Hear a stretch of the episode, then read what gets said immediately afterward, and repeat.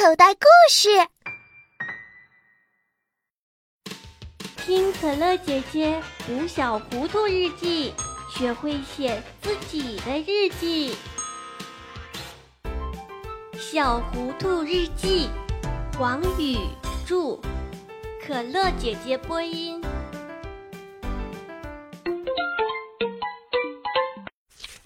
我是胡小图，不是小糊涂。八月二十日，星期五，太阳当头照。我叫胡小图，不是小糊涂。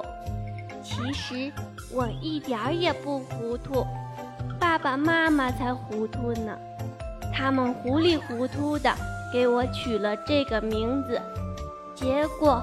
我就变成了小糊涂，小糊涂，小糊涂，叫着叫着，我才开始有点犯糊涂的。有一次，妈妈让我买酱油，可是最后我买回来的却是漫画书。这也不怪我呀，都怪挤在门口睡觉的皮蛋。他害我绊了个跟头，等爬起来的时候，就记不住妈妈让我买的东西了。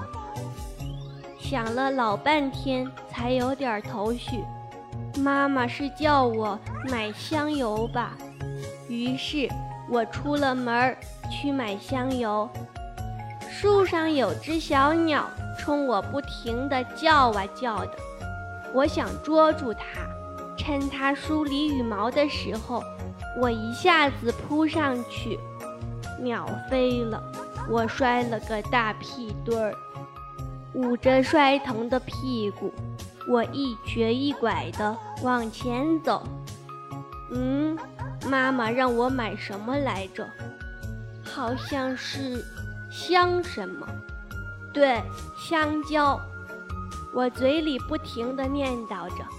香蕉，香蕉，香蕉。这时候，我看见几个小朋友正在玩捉迷藏。嗯，那个大头可真笨，他怎么可以躲在草丛里呢？大头的露在外面了。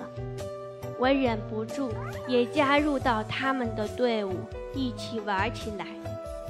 天快黑了，我才想起来。还没给妈妈买东西呢，可是到底买什么呢？我一点儿也想不起来了。大头也在拼命地帮我想，肯定是好吃的，是巧克力吧？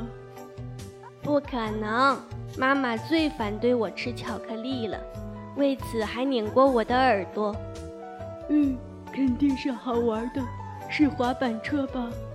我手里只有五块钱，买滑板车的一个轮子都不够。肯定是好看的，是漫画书吧？我不能确定，好像是，又好像不是。不过五块钱肯定可以买一本漫画书。不过我的确是超喜欢看漫画书的孩子。不过。我家的漫画书还真是少得可怜。我向大头表达了谢意，说头大就是聪明，然后用五块钱买了一本漫画书，回家了。一进家门，我就闻到一股糊糊的味道，妈妈做的红烧排骨都快变成炭烧排骨了，看起来。